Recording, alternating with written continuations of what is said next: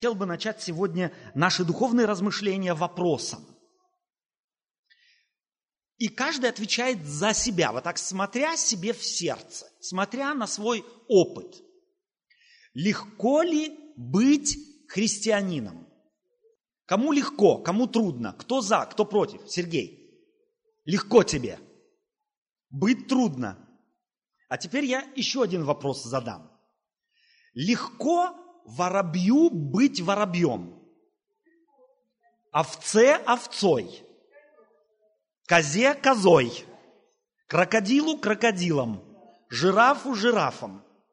Я теперь спрашиваю, а почему нам нормальной человеческой жизнью жить трудно? Другой вопрос. Представьте себе две супружеские пары – Одна только-только поженилась, вот им полтора дня как, как они поженились. А вторая живет уже 30 лет. Мы тот же вопрос задаем одной. Легко жить супружеской жизнью?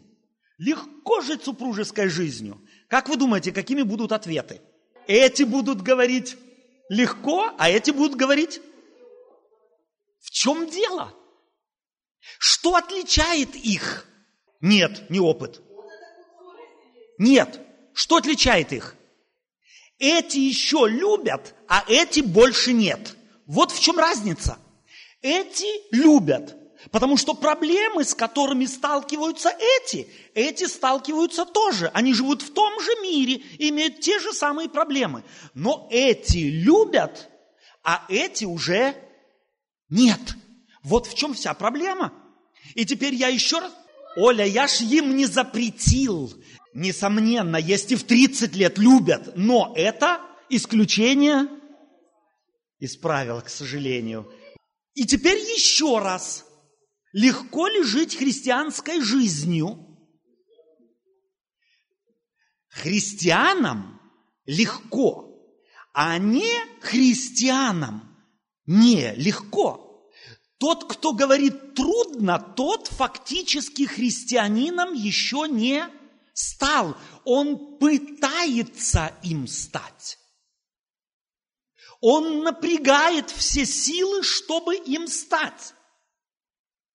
И, а почему он думает, что христианином нужно стать, еще до сих пор не стал?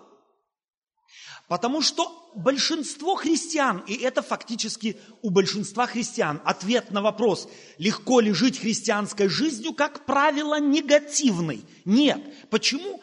Потому что они думают, что чтобы стать христианином, надо. Надо то, другое, третье, пятое, десятое. И я сегодня попробую вам объяснить анатомию того, почему нам, будучи христианами, мы исповедуем себя как христиане, трудно жить христианской жизнью. Мы постоянно себя отдергиваем, мы постоянно разочаровываемся в нашей христианской жизни, мы постоянно молимся, ведь искренне, Господи, прости мне мои грехи, которыми я согрешил, и получив прощение с завтрашнего дня, делаем то же самое. И опять молимся, и постоянно топчемся на месте, как белка в колесе. Мы вроде бежим, но мы постоянно в той же клетке, в которой, так сказать, это колесо находится. В чем суть? Суть вся, собственно говоря, в том, что человек, начинающий свою христианскую жизнь, обычно придерживается следующего представления о вещах. За исходную точку начала христианской жизни он принимает себя, свое «я». Столкнувшись с Иисусом, столкнувшись с Евангелием, он начинает понимать, что у него многое не в порядке. Правильно? То есть я читаю Евангелие, я слушаю, так сказать, проповеди, я читаю Библию, сравниваю себя и обнаруживаю, у меня что-то не в порядке. Он исходит из себя или от себя как из, от исходной точки, то есть от своего эгоизма. Затем человек допускает, сравнивая себя с Евангелием, что ему что-то нужно изменить. ему нужно что-то изменить.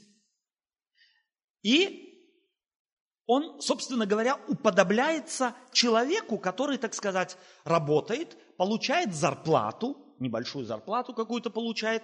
Как только он получил зарплату, ему вначале он платит за телефон, за квартиру, за электроэнергию, за тепло, и потом обнаруживает, ну, там еще нужно какие-то денежки оставить на хлеб насущный, что на мороженое, на кино, конфеты и сникерс у меня ничего не остается.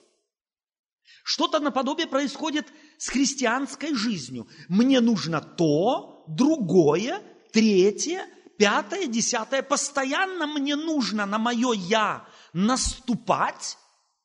А где же и когда же я могу удовлетворить мое «я»?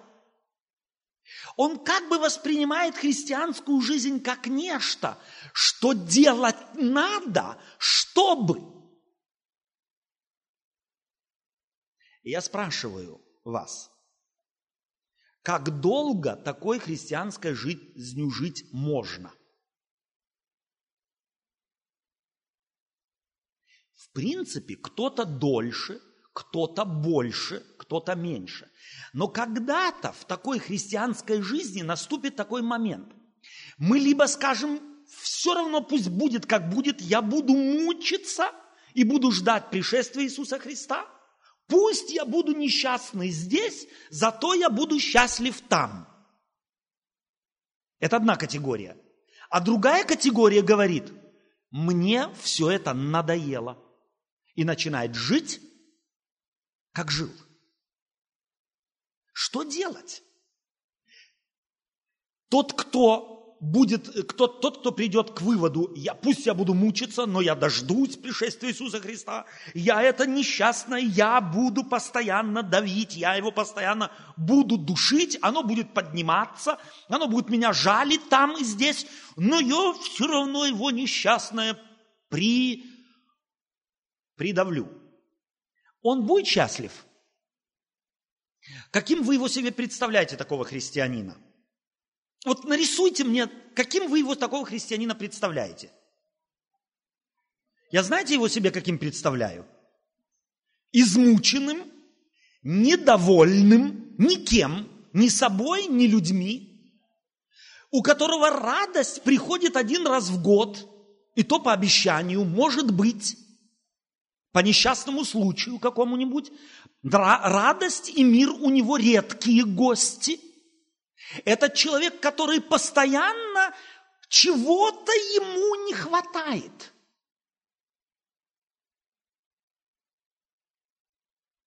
Мы чуть-чуть себя узнаем? Чуть-чуть. Как вы думаете, Бог такую церковь, таких людей хотел на земле иметь?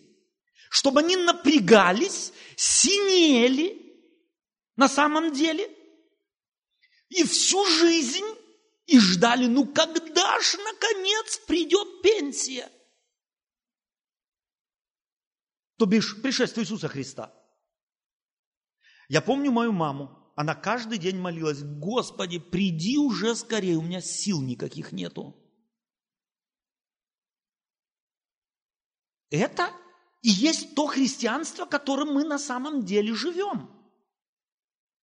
Но я хочу вам одно сказать. Иисус Христос такого христианства никому не желал, не желает и желать не хочет. И если мы таким христианством живем, то мы сто процентов не христиане. Бог хочет, чтобы мы жили, соблюдая Его заповеди, естественно, как воробей. Не пыжится и не потеет, чтобы быть воробьем. Он просто воробей. И арбуз не потеет, чтобы быть арбузом. Он просто арбуз. Так Иисус Христос хочет, чтобы мы были христиане естественно и просто. А это значит – нам нужно отбросить вот это стремление вступать в сделку с нашим эгоизмом. Мы всегда к нашему эгоизму э, что-то нам нравится. Мне одна сестра говорит, а что делать, если мне это нравится? Ну что делать? И мы идем на сделку. Мы долго-долго не делаем, не делаем, не делаем, не делаем, не делаем. А потом как сорвемся и наверстаем упущенное. Это как та, э, так сказать, женщина N, N, э, X, Y, которая, так сказать, решила похудеть и шоколад не ест, не ест, не ест, не ест. Потом 15 килограмм как купит и за один вечер съест. Похоже чуть-чуть на нашу христианскую жизнь. Мы терпим, терпим, терпим этого мужа несчастного. Терплю, терплю. Господи, вот уже полгода как терплю. И радуемся чуть-чуть.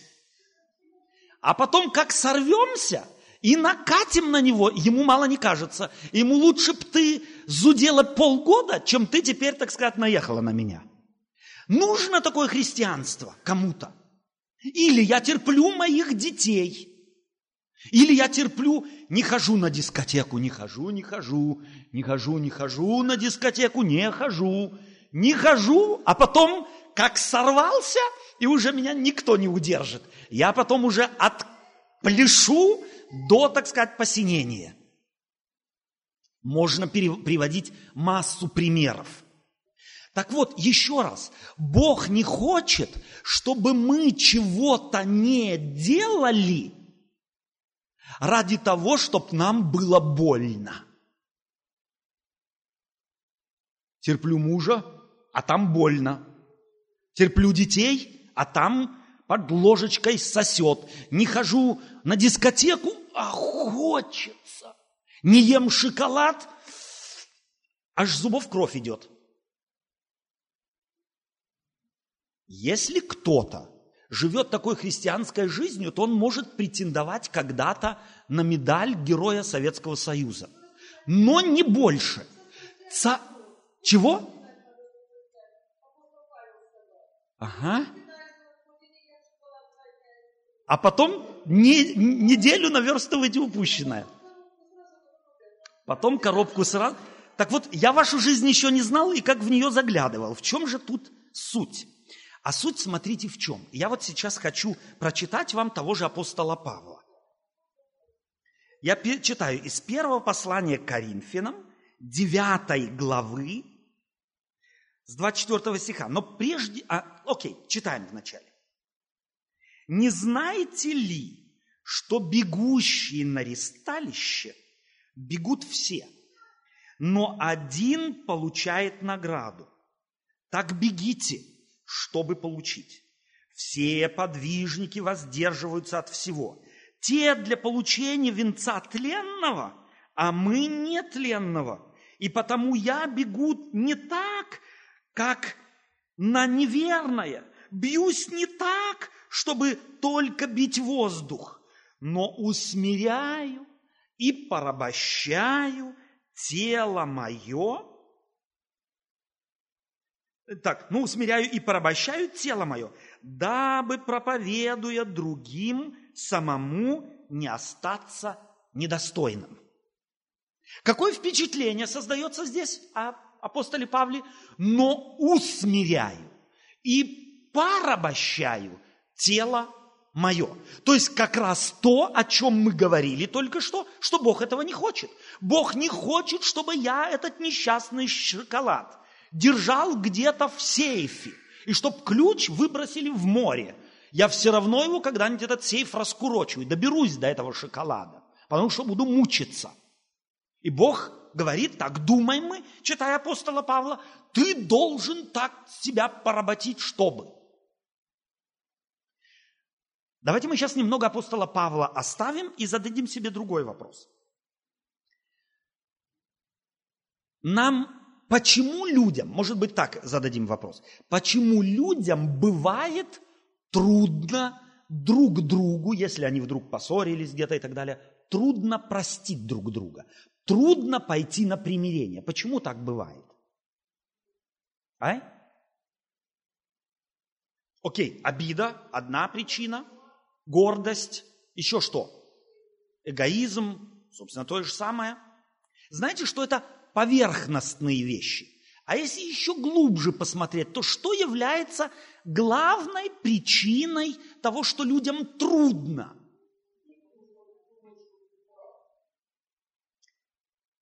Потому что каждый думает, я прав, а он виноват. И пусть виновный начинает. Каждый ведь исходит из того, что в конфликте в каком-то по большинству, по большинству виноват он. Я только жертва. И потому начал, пусть уже доводит до конца. И каждый ведь так считает. Тот считает про себя так, он начал, пусть начинает примиряться, а я считаю, я не начинал, пусть он начинает. И сидим и высиживаем. У каждого, собственно говоря, где-то тут печет, каждому неприятно, каждому нехорошо, не, не хочется встречаться с этим человеком. Но пойти первый шаг сделать – одна из главных причин. Я исхожу из того, что я правильный, я хороший. Кто-то сказал эгоизм, кто-то сказал самолюбие и так далее и тому подобное. Плюс еще есть одна важная причина. Каждый боится потерять свое лицо. А вдруг в этой разборке получится, что мне придется признать, виноват я. Тогда уж лучше не начинать. Плюс есть еще одна важная вещь. Почему нам трудно бывает э, начать процесс примирения. И я хочу попробовать разрешить этот вопрос, это, этот нюанс вопросом. Как вы думаете, кому трудней сделать первый шаг? Представьте себе конфликт двоих, и в одном в этом конфликте один сто процентов прав. Хотя ни в каком конфликте такого не бывает, но вот такой гипертрофированный пример представьте себе. Кто-то в каком-то конфликте сто процентов прав, а кто-то сто процентов не прав. Из этих двоих кому легче пойти на примирение? Одни говорят, кто не прав, другие говорят, кто прав. Кто же теперь прав, кто виноват? Из психологических механизмов, которые та, тот, кто прав, ему пойти на примирение легче. Почему? Ему терять нечего. Он уверен, мне терять нечего. Как правило, не и это один из критериев. Давайте мы его с собой заберем домой. Если вы только хотя бы это сегодня унесете с собой, чтобы себя мерить. Если в каком-то конфликте с женой, с мамой, с папой, с братом, с сестрой, с соседом, где бы то ни было, в каком-нибудь конфликте тебе трудно пойти на примирение, то значит ты виновен. Если тебе легко, то у тебя нет вины. Во всяком случае, подавляющий. Это чисто психологический механизм. И поэтому в следующий раз, если вам придется какой-то конфликт решать, в который вы попали, попробуйте это мерило к себе приложить. Если вам легко пойти, и у вас нету никаких препятствий, вы говорите, ну пойти примириться, ну нет, у меня проблем. И вы на самом деле делаете это, то тогда по большому счету вы не виновны. Если же вам трудно, то есть вина. Запачкан хвост, говорим мы по-русски. Есть такая хорошая поговорка. И поэтому тем паче нам, как христианам, нужно идти на колени и просить Господа, чтобы Он дал силы встать на ноги и идти и искать примирение. Какое отношение это имеет к тому, о чем мы сейчас, сейчас э, здесь говорим? А прямое отношение имеет оно к христианству. Потому что на примере примирения мы можем увидеть, какие механизмы в нас и как функционируют. Там, где я должен себя заставить, там есть крючок, который меня держит. И это в любой области. Возьмем опять это, это же несчастный шоколад, возьмем опять несчастное это желание кого-то, так сказать, где-то. Я на днях э, говорил с одной сестрой, она мне простит, я имя не буду называть. Э, она говорит, у меня вот есть слабость шпильки вставлять. Ему или ей. Палки в колеса кому-нибудь. Постоянно шпильки вставлять. И когда мы, так сказать, с ней говорили, я спрашиваю ее, легко от этого отделаться? Она говорит, честно говоря, трудно. То есть, если мне от чего-то трудно отделаться, то я, значит, греховен. Меня какие-то держат силы. И явно не Христовы, явно не Духа Святого, явно не Божие. И тогда что мне нужно? Освободиться. Мне тогда нужно идти к тому, кто только освобождать может. Освобождать может только Иисус Христос. И одно давайте запомним раз и навсегда. Мы сами себя никаким усилием воли освободить от этих пут, в которых держит нас сатана, не можем. Этому учат буддисты, этому учат даосисты, этому учат индуисты и так далее. Кришнаиты, ты должен только начать репетировать твою волю. И тогда, в конце концов, когда ты ее, так сказать, выкристаллизуешь, то тогда ты можешь победить. Победить фактически сильной волей может только следующий механизм. Не дать выплыть на поверхность тому, что действительно во мне живет. Живет во мне ненависть к моему соседу. И если я сильной волей, то тогда я могу эту ненависть в себе спрятать. Я ее могу даже сделать настолько незаметной, что никто никогда во мне ее не заметит. А я спрашиваю, а Бог видит? Видит. Мы здесь уже с вами как-то отвечали на вопрос. Бог хочет нас в свое царство ввести – на сколько лет? На вечность. А если у меня какая-то заковыка там во мне меня достает, то сколько я ее могу в себе подавлять? Одно скажу, вечно не смогу никогда. Могу год, 10, 15, 20. Но когда-то то, что я в себе подавляю, обязательно как чирий вылезет. Не на шее, не на пузе, под, не под коленкой, так на подошве. Где-нибудь, когда-нибудь эта грязь во мне, как чирий, вылезет. И представьте себе, Царствие Божие, смысл Царствия Божия был бы в том только, чтобы нас учить подавлять в себе грязь, подавлять в себе влечения какие-то. Во что превратилось бы Царство Небесное?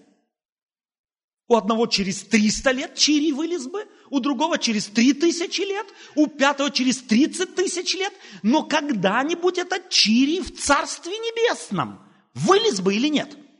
Вылез бы. Начинаем мы понимать суть Царства Небесного. Суть Царства Небесного не в том, чтобы мы научились владеть собой. Суть Царства Небесного не в том, чтобы мы шли на сделку с нашей совестью. Потерпи немного, пока мы на земле, мне придется тебя мучить. А когда уж Царство Небесное, то тогда все дивно. И если мы здесь на земле не поймем это правило, этот принцип, нас Бог не ведет в сделку с совестью. Нам не надо ее уговаривать, этот наш эгоизм. Мне теперь тебя придется чуть-чуть помучить. Ты, пожалуйста, уж на меня не обижайся. Когда-нибудь все это кончится, когда-нибудь наступит пенсия. Это не принцип Царства Небесного. Если я так живу, то я никогда в Царство Небесное не попаду, потому что от грехов, от этих привычек, э, слабостей, немощей, которые во мне есть, я никогда не буду освобожден. Я вас спрашиваю, почему? Потому что, совершенно верно, Бог насильно никого не освобождает от того, от чего человек думает, может освободиться сам. До тех пор, пока я не приду к Богу и не скажу, Господи, я эгоист по своей природе. И каждый из нас знает, как и где этот эгоизм проявляется, в каких формах. Я не знаю, я знаю, где мой как проявляется. И каждый, я надеюсь, из вас знает, где и как ваш эгоизм проявляется. Вот этот эгоизм на тарелочку с голубой каемочкой и к Господу и сказать, Господи, я мучился, я в сделки их входил. Я пробовал. А если кто-то еще не пробовал, не надо начинать. Это пустое дело. Господи, я хочу, чтобы Ты меня избавил. И теперь мы возвращаемся, и все, что мы сказали, проверяем Словом Божиим. Правильно ли мы рассуждаем, правильно ли мы исходим из того, что мы переживаем – и правильно ли мы нами пережитое оцениваем? Апостол Павел говорит, не знаете ли, что бегущие на ресталище бегут все, но один получает награду, так бегите, чтобы получить. Все подвижники воздерживаются от всего. Те для получения венца тленного, а мы не тленного. Апостол Павел – сидел когда-то, видно, на греческой Олимпиаде и наблюдал соревнования спортсменов. У нас в этом году кто-то заглядывал в телевизор время от времени и смотрел Олимпиаду в Пекине проходившую. Неплохое зрелище. Мне нравится, что апостол Павел был человеком своего времени. И Олимпиада для него не была чуждым явлением. Он жил, так сказать, эйфорией людей, эйфорией народа. И сидел там, где сидят люди, наблюдал это все. Но его мозги могли вот из того, из чего, что люди делали только ради удовольствия и времяпрепровождения, он в этом мог учиться принципам Царства Небесного. Первое. Если какой-то спортсмен решил достигнуть допуска только до Олимпиады. Знаете, да, этот весь процесс, то есть ему нужно на уровне местном, потом районном, потом областном, потом, так сказать, если он в городе городском и так далее и тому подобное, проходить какие-то соревнования и занимать какие-то места, быть первым, первым, первым, пока его в какой-то группе пустят на соревнования уровня Олимпиады. Представьте себе, кто-то сказал, бегун какой-то, я хочу.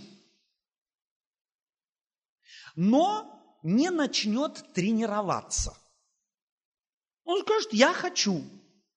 Но бегать не будет. Получится чего-нибудь? Нет. Другой скажет, я хочу, но начнет бегать.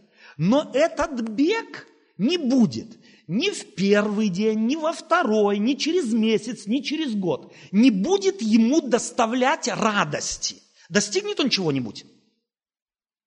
Достигнет?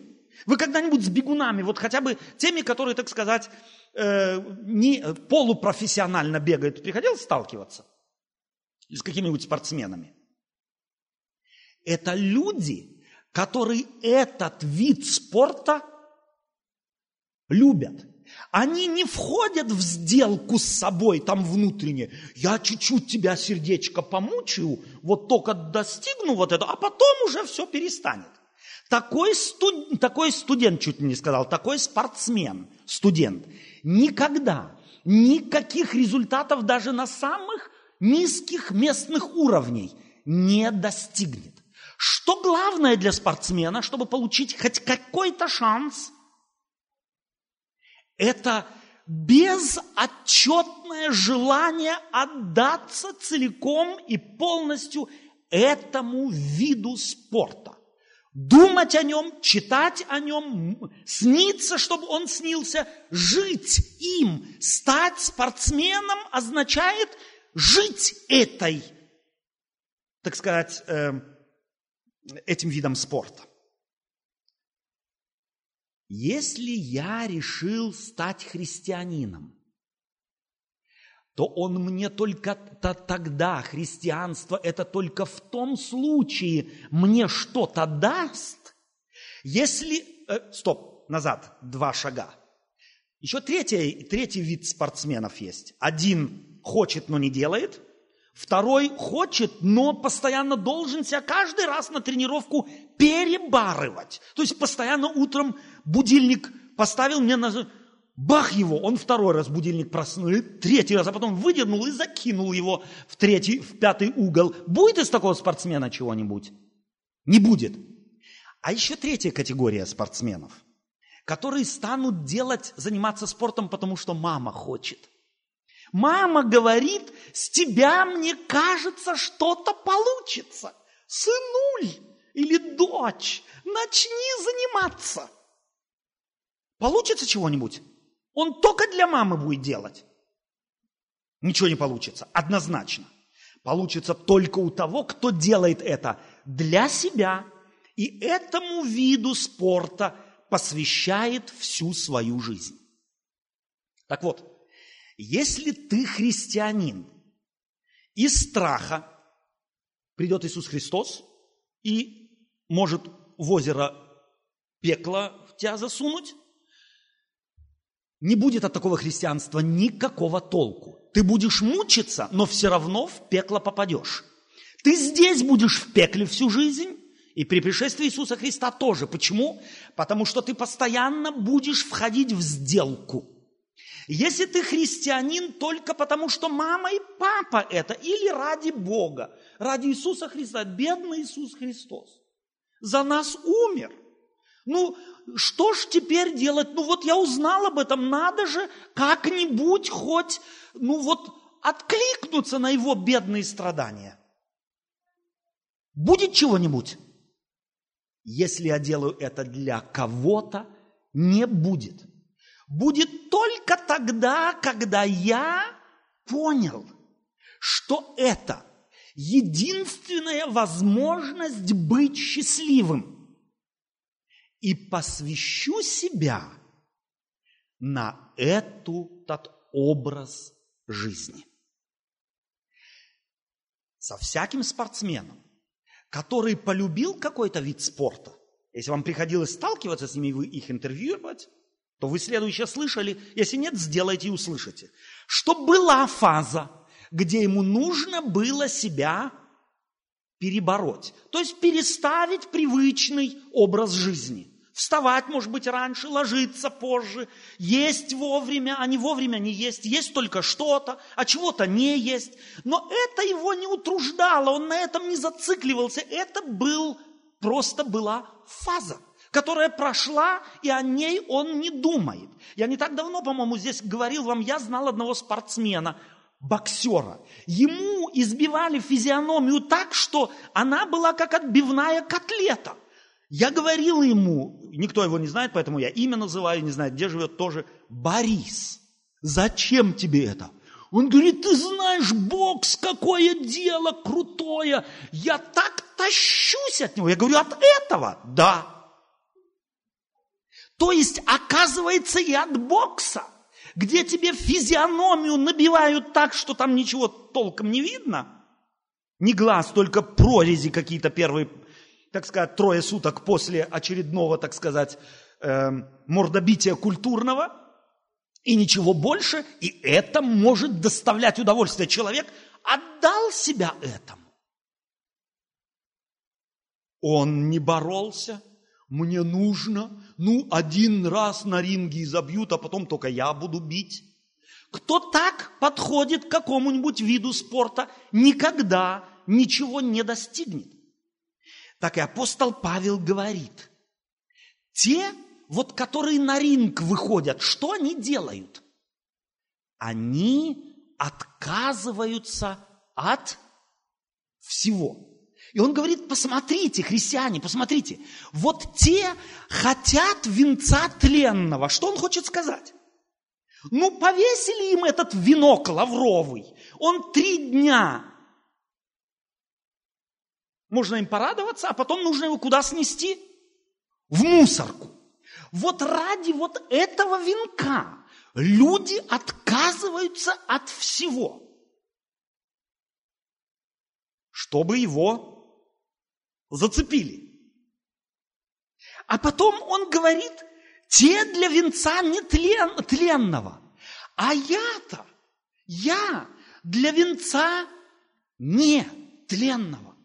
Насколько бы больше нужно было бы мне влюбиться в этот процесс, стать успешным христианином, потому что мне светит не что-то проходящее, не что-то мелочное, не что-то, не что-то, что сегодня есть, а завтра его нет. Скольких олимпийских медаленосцев вы сейчас можете мне назвать? Ну, хотя бы одного. В любом виде спорта – Пожалуйста, с золотой медалью. Недавно прошла Олимпиада. Я прошу вас. Никто. А знаете, сколько золотых медалей в Германии было? 40 чего? Я сейчас путал общую, э, пусть даже 28. 28 золотых медалей. И мы ни одного, ни одного не знаем. Чего это стоит? Вы чувствуете, что не стоит оно. Хотя люди полагают на это и посвящают этому всю жизнь. А нам Бог предлагает не медаль Сутулова. Он предлагает нам вечную жизнь.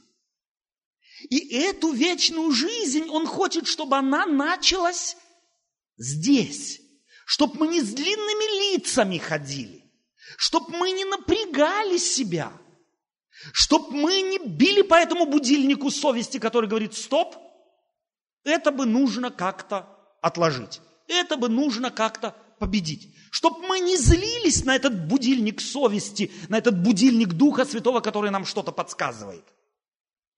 Для этого нужно одно – полюбить.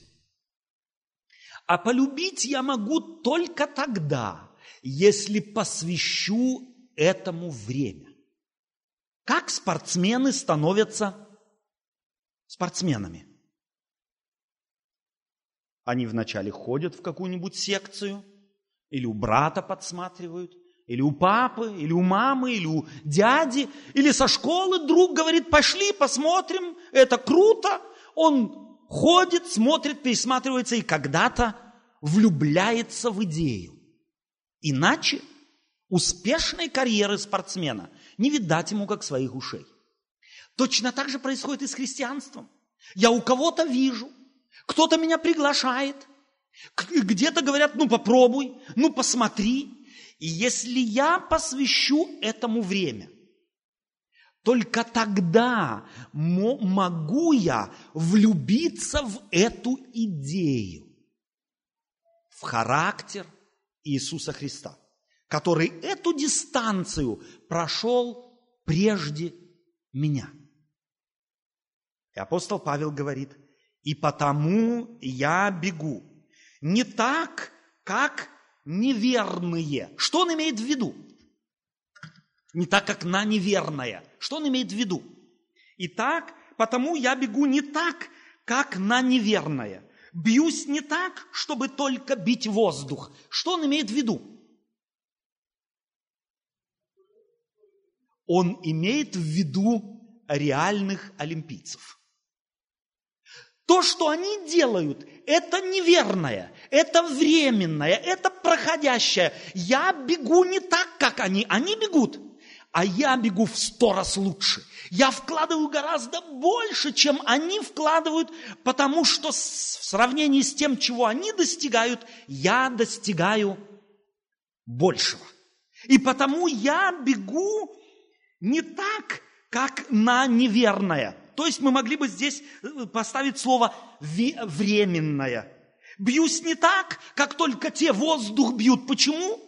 Эти 28 золотых олимпийцев – они только воздух били, потому что никто из вас не только имени не знает, и в лицо их не знает. Будете проходить мимо и скажете, фи, этот, не знаю. И что? И даже если узнаю, ну что?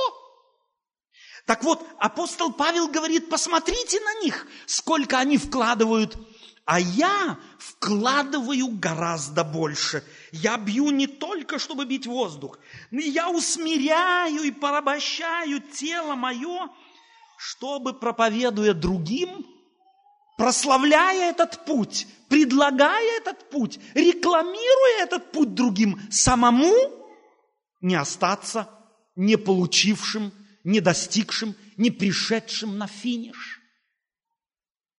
Я усмиряю и порабощаю. Это не путь. Это констатация факта.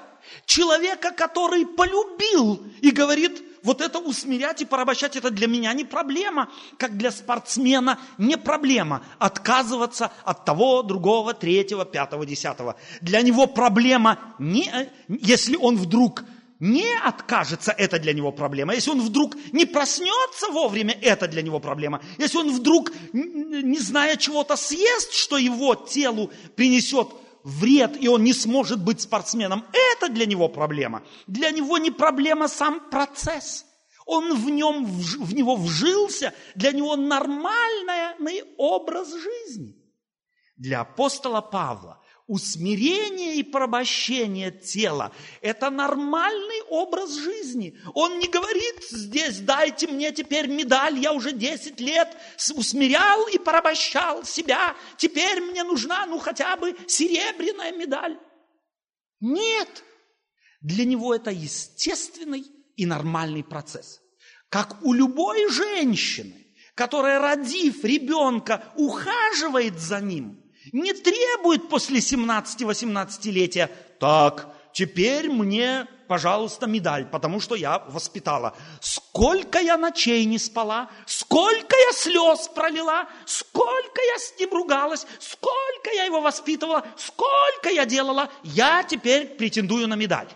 Вы одну такую маму здоровую видели? Я нет. Так вот точно так же, почему нет? Потому что это для нее естественно. Ее никто не заставляет. За ней не стоит бабушка, за ней не стоит, э, так сказать, э, мэр города, за ней не стоит президент и не говорит, смотри, если не воспитаешь, вовремя не проснешься, вовремя не накормишь, я тебе сделаю. Почему? Для нее это естественно. От чего она отказывается? От многого. Родив ребенка, она многого лишается. Но она не плачет. Она радуется. Мужик смотрит, и чему радуется дура? Мужчинам на самом деле иногда женщину не понять. Когда у, нас, у меня в семье первый родился, и моя жена носила его, ой, красивенький, ой, миленький, откроет, ну, красный, смотреть не на что, красивенький, миленький, лучше мне его не давай. И что она там в нем увидела? И что она его тискает и любит? Не пойму. Спать не может толком, как спала до того. Жить не может нормально. Пеленки вдруг появилась, надо стирать. Она его любит. Не пойму. Позже понял. Туго доходила. Так вот, иногда точно так же туго у нас с христианством доходит. Только потому, что мы очень часто входим в сделку. Мы думаем, что с нашим эгоизмом его нужно подавлять. Ему нужно не давать, его нужно прицепить на цепь, его где-то нужно замкнуть, его нужно никому не показывать. Неверный путь. Верный путь – познакомиться с Иисусом. И мы тогда невольно в Него влюбимся. И тогда вот это усмирение и порабощение – не будет долгом, а будет радостной обязанностью. Аминь.